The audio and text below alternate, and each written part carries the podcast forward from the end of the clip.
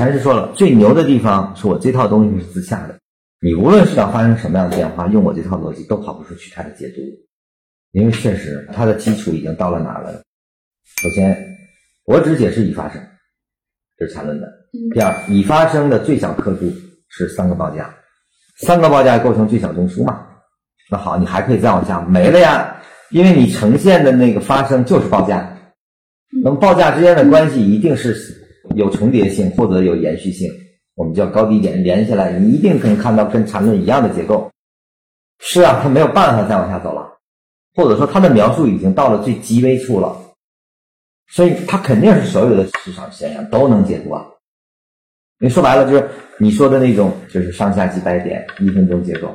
他说那是你观察问题啊，你观察到报价上呢，你把报价做成同级别的最低级别的结构，你再来看，一定没有任何问题，一定是最自洽的。